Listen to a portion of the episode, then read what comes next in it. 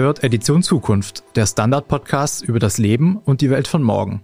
Mein Name ist Florian Koch. Und ich bin Jakob Pallinger. Florian, wir haben uns für diese Woche kein leichtes, aber trotzdem ein ziemlich spannendes Thema ausgesucht. Es geht um das Thema Krebs. Leider ist die Wahrscheinlichkeit, an Krebs zu erkranken, ziemlich hoch. Allein in Österreich sind es jedes Jahr rund 40.000 Menschen, die an Krebs erkranken. Weltweit gehört die Erkrankung sogar zu den häufigsten Todesursachen. Gleichzeitig forschen viele Wissenschaftlerinnen und Wissenschaftler schon lange an Behandlungsmethoden. Warum ist es aber eigentlich so schwierig, Krebs zu bekämpfen und wann besiegen wir die Krankheit? Darüber sprechen wir heute mit Maria Sibilia, Leiterin des Instituts für Krebsforschung an der Med-Uni Wien. Frau Sibilia, vielen Dank, dass Sie da sind. Ja, danke, sehr gerne. Frau Sibilia, könnten Sie uns uns und unseren Hörerinnen und Hörern erklären, wie Krebs entsteht? Ja, Krebs ist eine sehr vielfältige und komplexe Krankheit. Sie entsteht eigentlich, weil Zellen in unserem Organismus, die eigentlich wichtige Funktionen erfüllen würden, außer Kontrolle geraten. Was heißt das? Zellen teilen sich, sie sterben und sie bilden sich wieder und das ist im Körper alles sehr programmiert. Das beste Beispiel ist zum Beispiel, wenn Sie sich schneiden, dann haben Sie eine Wunde, diese Wunde schließt sich und dann gibt es Mechanismen, die den Zellen sagen, stopp, die Wunde ist zu, ihr müsst euch nicht mehr teilen und weiter wachsen. Beim Tumor geraten alle diese Mechanismen außer Kontrolle. Das heißt, die Zelle fängt an, unkontrolliert zu wachsen und benutzt natürlich auch wichtige Signalwege, wichtige Nachbarzellen, um diese sozusagen zu dem eigenen Gunsten arbeiten zu lassen, damit halt der Tumor immer weiter gedeiht und weiter wachsen kann.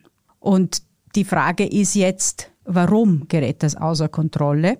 Der Grund ist, weil sich zum Teil durch äußere Einflüsse, aber auch einfach durch intrinsische Fehler, die sich anhäufen bei den verschiedenen Zellteilungen, häufen sich diese sogenannten genetischen Mutationen, also diese genetischen Veränderungen immer mehr und mehr an und irgendwann mal kann die Zelle dann unkontrolliert wachsen. Wenn man das vielleicht mit einem Beispiel bringen will, wenn ich ein ganz dickes Buch kopieren müsste, dann gehe ich zum Kopieren und ich kopiere und kopiere und kopiere. Normalerweise macht der Kopierer keinen Fehler, aber manchmal bleibt ein Blatt stecken oder eine Seite wird vielleicht etwas schief kopiert und so weiter. Und irgendwann mal, wenn ich natürlich Zehntausende solchen Kopien mache, irgendwann mal ist ein Fehler da. Und das passiert dann auch während der Zellteilung. Da wird ja nämlich unsere Erbsubstanz wird ja kopiert. Und da werden dann Fehler gemacht. Und wenn diese Fehler nicht erkannt werden und sofort repariert werden, dann können sich diese fixieren und sich noch weiter vervielfältigen. Und das führt dann dazu, dass immer mehr Fehler sich anhäufen und irgendwann mal wachsen halt diese Zellen ganz unkontrolliert und, und formen dann die Tumormasse. Da werden wir sicher auch nachher nochmal mehr davon hören. Man hört ja immer, gerade bei Tumoren, Sie haben das Stichwort schon genannt, immer von bösartigen und gutartigen Tumoren. Was ist denn da der Unterschied? Der Unterschied zwischen gutartig und bösartig in den ersten Stadien ist der Tumor klein und dann kann man ihn meistens am besten behandeln. Meistens geschieht das, indem man den Tumor rausschneidet. Also die sogenannte Chirurgie ist immer noch die beste Methode, einen Tumor zu behandeln. Und solange der Tumor gutartig ist, das heißt, er ist an dem ursprünglichen Ort, wo er entstanden ist, dann kann man dort diesen Tumor wegschneiden. Gutartig heißt auch, dass er noch nicht so viele Veränderungen angehäuft hat und die Prognose für den Patienten, nachdem der Tumor weggeschnitten ist, auch eine viel bessere ist. Wenn man von einem bösartigen Tumor spricht, dann ist es schon ein Tumor, der vielleicht noch an Ort und Stelle ist, aber schon so viele Veränderungen angehäuft hat und sein Milieu sozusagen schon so manipuliert hat, dass jetzt aus Erfahrungswerten man dann schon weiß, die Prognose ist vielleicht nicht so eine gute. Was heißt das? Der Tumor könnte im Körper Körper streuen. Es könnten sich diese sogenannten Metastasen dann formen. Und das ist ja eigentlich auch der Hauptgrund, warum man an Krebs leider stirbt. Das ist eigentlich nicht der Primärtumor, aber es ist vor allem die Metastasen, die dieser Tumor bildet. Das heißt, die Zellen, die lösen sich dann vom ursprünglichen Tumor ab, die wandern in die Blutgefäße und durch die Blutzirkulation oder auch durch die Lymphgefäße streuen die in ganz andere Organe. Und häufig betroffene Organe von Metastasen sind Gehirn, Lunge, Leber, alles sehr lebenswichtige Organe. Und wenn dann an diesen Orten, an diesen fernen Orten die Tumore zu groß werden, dann sind sie natürlich lebensbedrohlich, weil sie die Funktion des Organs beeinträchtigen. Also heißt, bei Krebs hat man dann immer eigentlich ein Organversagen dann am Ende sozusagen. Kann man so sagen, ja. Jetzt gibt es ja relativ viele Krebsformen. Welche sind denn hierzulande am verbreitesten? Kann man da eine Aussage treffen dazu? Ja, in Österreich ist sicherlich, glaube ich, Lungenkrebs ist einer der häufigsten, ist natürlich auch bedingt durch das Rauchen. Dann Dickdarmkrebs ist auch unter den häufigen und natürlich Brustkrebs, Prostatakrebs, jeweils bei Frauen und Männern, würde ich sagen, das sind so die häufigsten Krebsarten. Sind Männer und Frauen da ähnlich stark betroffen? Gibt es da eine Tendenz? Es ist bei Dickdarmkrebs, glaube ich, ist eine leichte Tendenz, dass die Männer häufiger betroffen sind. Bei Lungenkrebs war es auch so. In der Zwischenzeit hat sich das fast umgedreht, weil es immer auch mehr Frauen gegeben hat, die geraucht haben. Und das ganz genau könnte ich jetzt nicht sagen, wie die Prozentsatz oder der Unterschied ist, aber es ist eine leichte Tendenz da. Sie haben ja jetzt vorher schon von verschiedenen Einflussfaktoren gesprochen, also einerseits intrinsischen Faktoren, aber auch den äußeren Umständen. Sie haben jetzt das Rauchen auch erwähnt. Was fördert eigentlich die Entstehung von Krebs und wie viel spielen da Faktoren wie Stress oder andere eine Rolle? Ja, Stress spielt da sicherlich auch eine Rolle. Inwieweit es wirklich dann auch eine Rolle spielt, kann man sehr schlecht untersuchen. Aber Stress ist natürlich zum einen kann sich Stress in den ersten Phasen auch positiv auswirken, weil der Körper ist sozusagen Adrenalin geladen und leistet mehr. Wenn das natürlich zu lange dieser Stresszustand anhält, dann hat das auch Auswirkungen auf dem Immunsystem. Und das schwächt dann langfristig das Immunsystem. Und wenn natürlich das Immunsystem nicht mehr so aufmerksam sein kann, dann entwischen dann dem Immunsystem auch diese Krebszellen, die diese kleinen Veränderungen anhäufen. Weil ich habe ja vorher erklärt, warum entsteht Krebs sozusagen alleine als Masse, aber ich habe auch erwähnt, dass es Wechselwirkungen gibt mit anderen Zellen.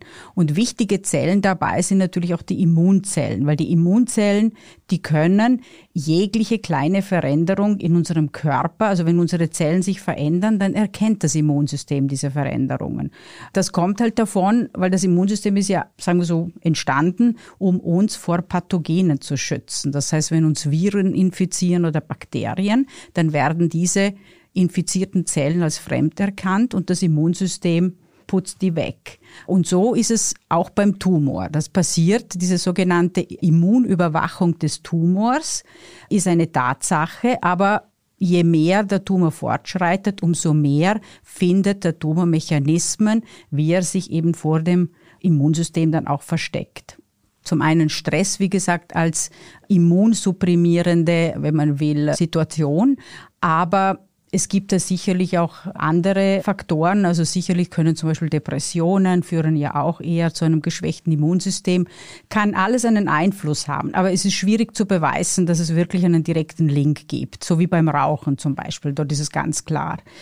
Und so wie es auch ganz klar ist, dass wenn man sich zu schlecht ernährt mit zu fetthaltigen Nahrungsmitteln, viel Alkohol trinkt, dann ist natürlich die Leber da sehr stark betroffen. Und dann folgt eine Leberzirrhose und als Folge kann natürlich ein Lebertumor auch entstehen. Es gibt dann auch virale, also Pathogene, die krebsauslösend sein können. Zum Beispiel die Papillomviren, die können sowohl auf der Haut wie auch in der Gebärmutter diese Tumore hervorrufen. Und da gibt es ja auch eine Impfung, die empfohlen wird für junge Leute.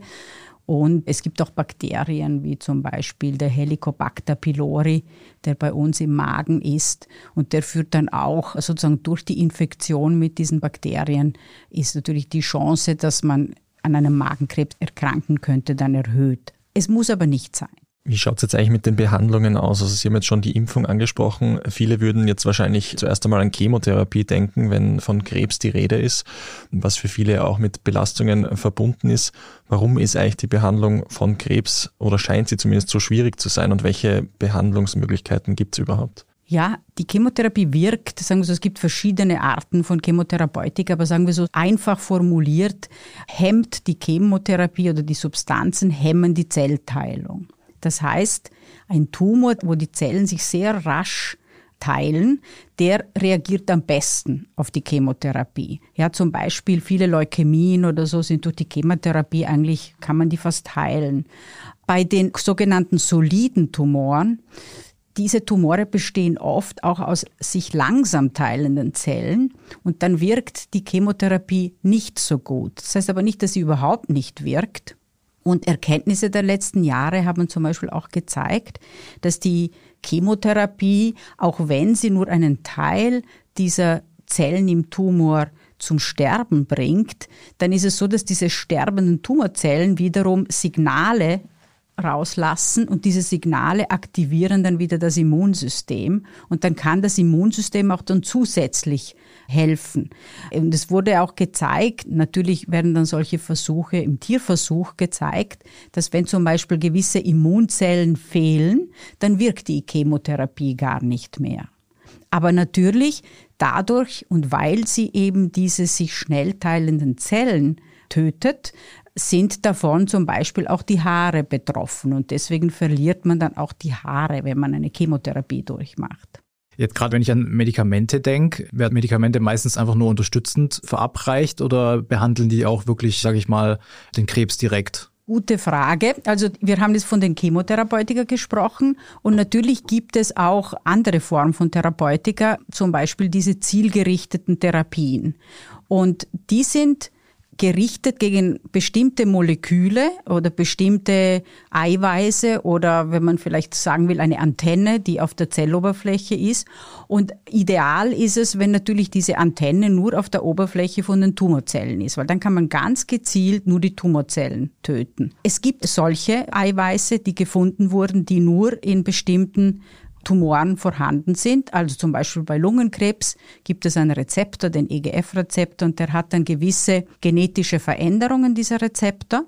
Und es gibt Medikamente, die spezifisch gegen diesen mutierten Rezeptor agieren. Ein Rezeptor kann man sich wie eine Antenne auf dem Hausdach vorstellen und das empfängt Signale und leitet sie dann weiter in den Zellkern. Dann kann die Zelle sich teilen, sterben oder was immer sie da machen muss. Das ist eines, aber zum Beispiel gibt es auch im schwarzen Hautkrebs, im Melanom, gibt es auch ein Molekül, also das ist ein Schaltkreis, wenn man will, das unterhalb der Rezeptoren angesiedelt ist, sogenanntes BRAF-Molekül. Und da hat man auch eine genetische Veränderung gefunden, die vor allem in diesen Tumoren vorkommt. Und dann gibt es Medikamente, die spezifisch nur dieses Veränderte blockieren. Das ist sehr wichtig, weil diese Moleküle, die beiden, die ich jetzt gerade aufgezählt habe, es gibt viele andere, das sind natürlich nicht Produkte, die wir in uns herumtragen, damit dann der Krebs sich davon bedienen kann, sondern das sind ganz wichtige Moleküle, ohne die wir gar nicht leben könnten. Ja? Nur werden sie natürlich im Tumor überproduziert, verändert, damit sie einfach stärkere Signale geben.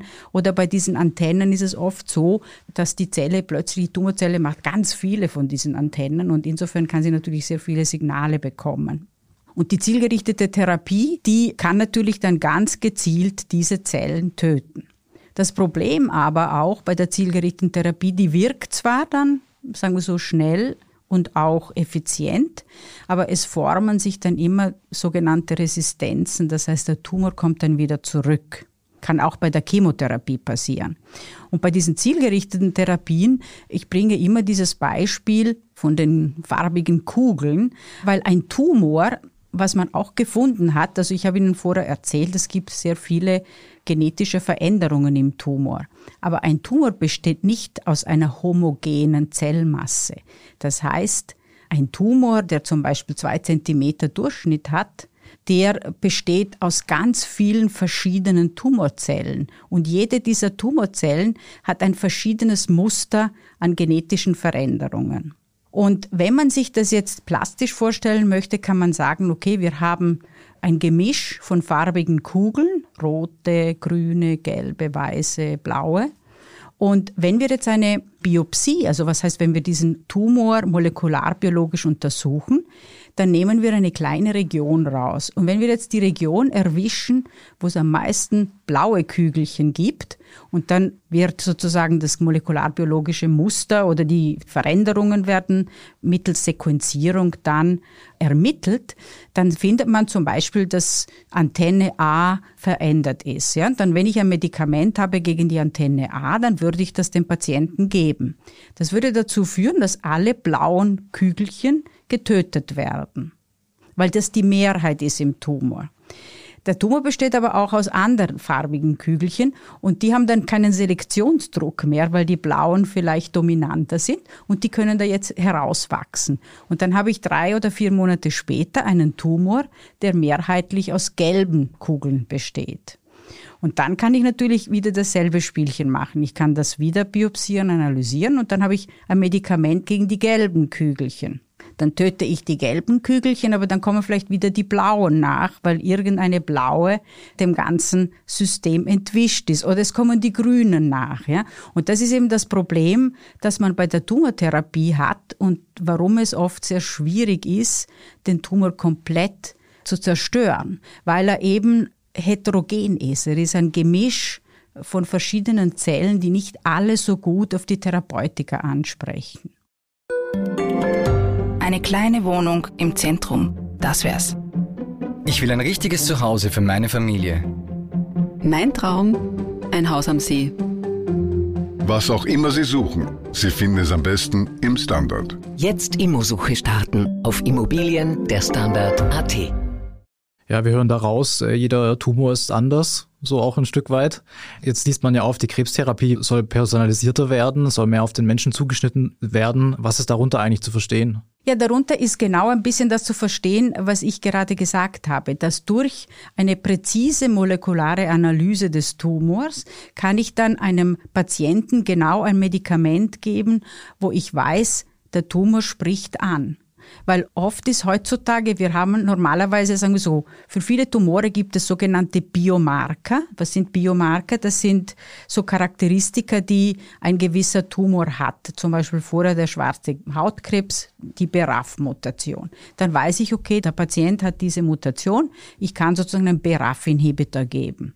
Aber es werden dann andere Zellen nachwachsen weil der Tumor nicht nur aus BRAF-mutierten Zellen bestehen wird.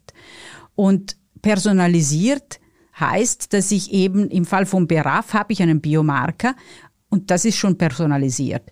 In einem anderen Tumor habe ich aber vielleicht noch keinen Biomarker, aber ich weiß, die Hälfte der Patienten sprechen auf ein gewisses Medikament an, aber ich weiß nicht, welche ansprechen werden. Und deswegen muss ich dann 100 Prozent der Patienten damit behandeln, aber nur 50 Prozent werden ansprechen. Und ich kann das vorher nicht bevorsagen.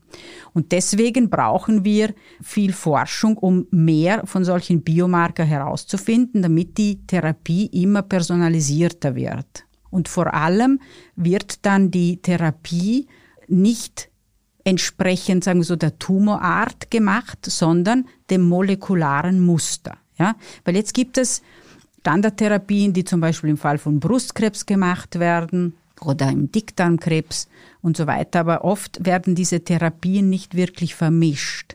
Und es wäre aber oft besser, wenn man das molekulare Muster eines Tumor wüsste, unabhängig, ob es jetzt von der Brust ist oder vom Dickdarm und entsprechend dem dann den Patienten behandelt. Und wenn man von personalisierten Therapie auch spricht, darf man jetzt hier auch nicht die modernsten Therapien, das sind diese sogenannten Immuntherapien oder auch Checkpoint-Inhibitoren vergessen, weil, wenn wir wieder das Beispiel nehmen von den farbigen Kugeln, dann, was wäre das beste System, um alle diese Kugeln gleichzeitig zu eliminieren?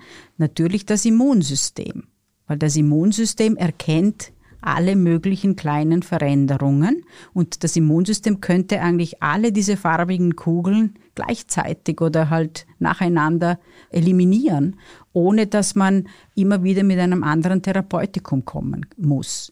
Und die personalisierte Medizin oder Therapie im Krebs zielt natürlich auch ab, wie man am besten diese verschiedensten Therapien auch kombinieren kann, dass man zum Beispiel zuerst einmal eine Chemotherapie gibt, Dann hat man einmal den ersten Todesstoß, dann kann man das kombinieren mit einer zielgerichteten Therapie und dann vielleicht auch mit einer Immuntherapie.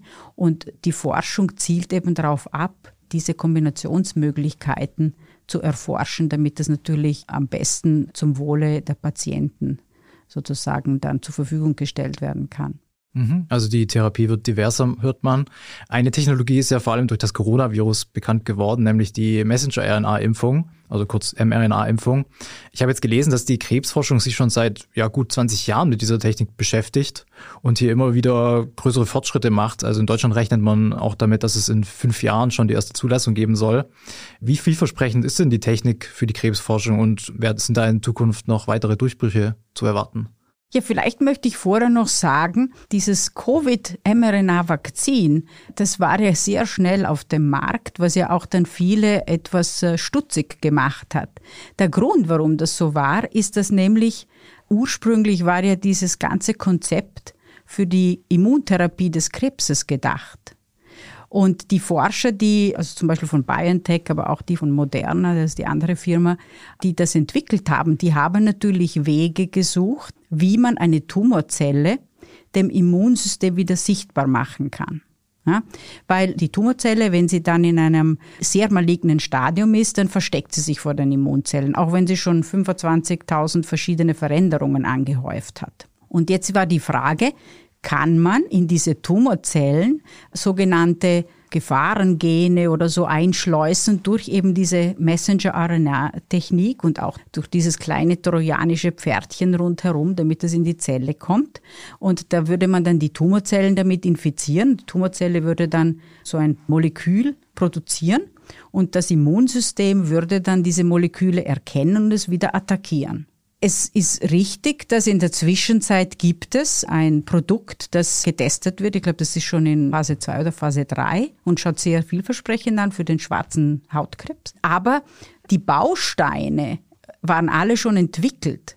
Und als natürlich ein Covid-Vakzin notwendig war, hat man nichts anderes gemacht, als diese trojanischen Pferdchen zu nehmen, die man eh schon hatte. Und dann hat man eine Messenger-RNA gemacht, die für das Spike-Protein des Covid-Virus kodiert und hat das da hineingeschleust. Und so ist äh, das Covid-Vakzin in kurzer Zeit entstanden. Frau Sibylle, wir bei der Edition Zukunft versuchen ja auch immer so ein bisschen einen Blick in die Zukunft zu wagen, so schwierig das ja auch oft ist mit Prognosen und möglichen Szenarien. Wenn wir uns jetzt das Thema Krebs anschauen, wo sehen Sie die Forschung, wenn wir jetzt in die Zukunft blicken? Sagen wir in den nächsten 10, 15, vielleicht auch 20 Jahren, welche Therapiemöglichkeiten wird es dann geben? Sie haben ja einiges jetzt schon angesprochen, was diese äh, kombinierten Therapien betrifft. In welche Richtung sehen Sie das Feld jetzt? Wo wird es hingehen, Ihrer Meinung nach? Also das Feld, was zum Beispiel Therapeutika generell anbelangt. Natürlich werden auch immer wieder neue Chemotherapeutika oder zielgerichtete Therapien gefunden und auch entwickelt. Aber ich glaube, das vielversprechendste ist sicher, dass man das Immunsystem versucht dazu zu mobilisieren, weil es halt einfach vielfältiger einsetzbar ist. Und äh, zum einen ist sicher sehr viel Forschung in zu schauen, wie man eben diese kombinatorischen Therapien besser kombinieren kann und in welchen Tumoren und wie, dass man eben personalisiert vorgeht, dass man versucht, die Patienten dann ausfindig zu machen, die dann auch ansprechen werden, ohne dass man Patienten mit unnötigen Belastungen sozusagen plagt. Und viel Forschung in dem Gebiet geht genau in diese Richtung, dass man auch sozusagen die verschiedenen Immunzellen versucht zu verstehen, inwiefern sie den Tumor oder das Tumorwachstum fördern und wie man diese sozusagen diese Immunzellen, die nicht mehr funktionieren, wie man die wieder umpolen kann, dass sie dann doch wieder aktiv werden. Und ich glaube, sicherlich in den nächsten zehn Jahren wird da viel geschehen. Also wenn wir alleine sehen, vor 30, 40, 50 Jahren war eigentlich eine Leukämie noch ein Todesurteil und durch die Chemotherapie hat sich das ja unglaublich verbessert. Es kommt natürlich auch in den Leukämien, zielgerichtete Therapien werden da auch verwendet. Und bei den soliden Tumoren ist es natürlich so, dass für einige ist das natürlich die Diagnose und die Prognose nicht so gut. Und ich bin sehr zuversichtlich, dass die nächsten zehn Jahre werden natürlich auch für diese Tumorarten, wo es noch wenig gibt, viel bringen. Und das Ziel ist natürlich, dass man aus Krebs langfristig, dass man entweder es schafft, mit den Immuntherapien den Krebs komplett zu eliminieren oder dass man eine chronische Krankheit draus macht. Also wenn man einen Bluthochdruck zum Beispiel hat, hat man ja auch kein Problem, lebenslänglich dann irgendwelche blutdrucksenkende Medikamente zu nehmen. Und im Krebs wird das wahrscheinlich dann für einige Krebsarten weniger genau ähnlich werden. Es gibt dann Tumore, wenn man jetzt zum Beispiel an das Gehirn denkt, da ist es ein bisschen problematischer. Da muss man wahrscheinlich auch mit anderen Methoden hingehen, weil oft Medikamente ins Gehirn nicht gut kommen oder natürlich sind dann Gehirnfunktionen sehr eingeschränkt.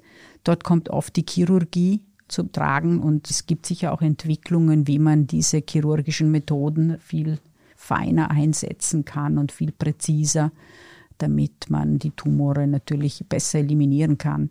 Und ich glaube, in der Strahlentherapie ist genau dasselbe, dass man durch Bestrahlung ganz gezielt nur gewisse Areale bestrahlt, wo auch der Tumor ist. Und ich glaube, diese Felder entwickeln sich ja alle parallel. Und die Forschung dazu ist natürlich auch sehr wichtig, weil ohne die Forschungserkenntnisse verstehen wir ja nicht, warum funktioniert es in einem Patienten und warum funktioniert es im anderen nicht. Aber plakativ formuliert werden wir den Krebs in 20 Jahren wahrscheinlich noch nicht besiegt haben. Nein, den werden wir nicht besiegt haben. Ich denke, Krebs ist eine Krankheit, so wie viele andere auch. Und wir dürfen nicht vergessen, man sagt zwar immer wieder, ja, heutzutage kriegen viel, viel mehr Menschen sterben an Krebs, das ist richtig, aber wir werden auch viel, viel älter. Ja, vor 100 Jahren war das Durchschnittsalter eines Wieners zwischen 30 und 40. Und es waren nur ganz wenige, die 60 oder 70 geworden sind. Heutzutage ist es andersherum. Und wenn man alt wird und älter wird, dann machen unsere Zellen immer mehr Fehler und durch die Fehler entstehen die Tumore und natürlich die Umwelteinflüsse können da auch mitspielen, aber sie sind nicht alleine dafür verantwortlich. Viele Hörerinnen und Hörer fragen sich jetzt bestimmt, was sie am besten tun können, um Krebs vorzubeugen. Kann man das überhaupt und was sind Ihre Tipps? Ich glaube, das ist immer sehr schwierig, da Empfehlungen zu geben. Ich meine, glaube ich, auf jeden Fall würde ich zum Rauchen aufhören. Ich glaube, das ist sicher die stärkste und evidenteste Form, wie man das vorbeugen kann. Natürlich sich gesund ernähren, also ausgewogen ernähren. Und natürlich versuchen, nicht jeden Tag eine Flasche Wein zu trinken, weil das langfristig die Leber schädigen wird.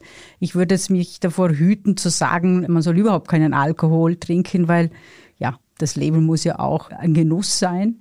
Also, aber alles im Maße sozusagen und nicht übertreiben. Aber sicherlich sich gesund ernähren, viel Sport. Sport, also die körperliche, physische Aktivität stärkt unser Immunsystem und insofern können wir natürlich indirekt dadurch auch etwas für unser Immunsystem und natürlich auch gegen die Krebszellen was tun. Wenn ich da jetzt an mein eigenes familiäres Umfeld denke, spielt so Vorsorgeuntersuchungen eigentlich immer eine ganz wichtige Rolle.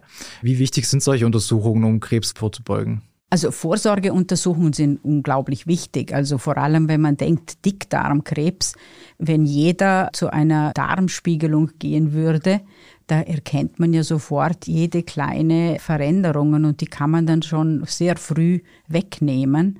Da könnte man diesen Krebs, ich würde sagen, fast zu 100 Prozent vorbeugen. Ähnlich ist es auch mit dem Brustkrebs.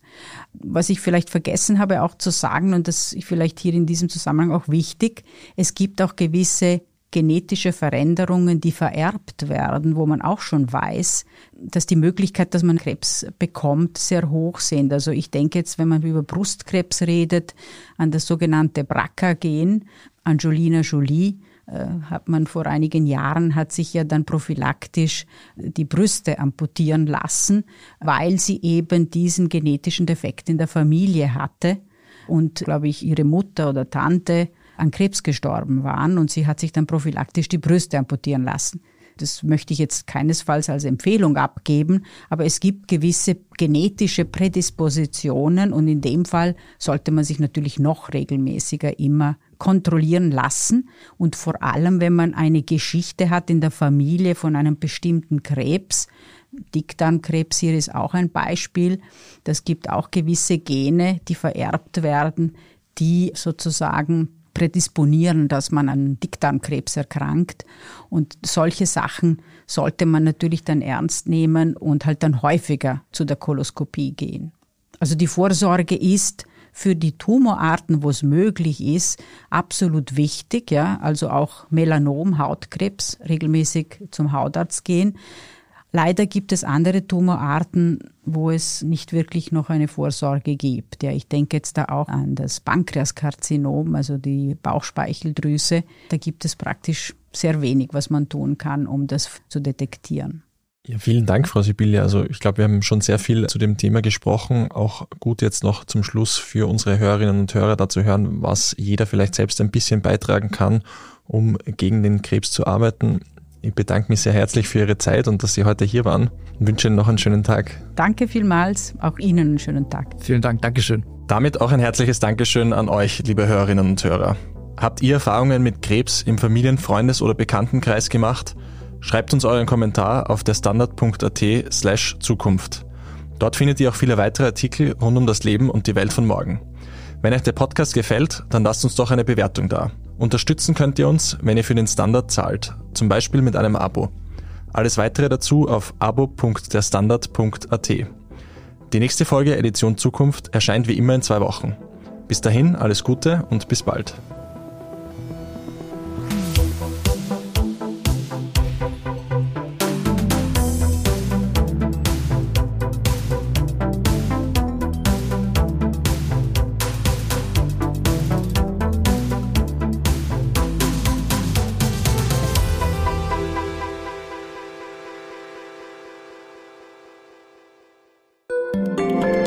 Job mit mehr Verantwortung wäre super.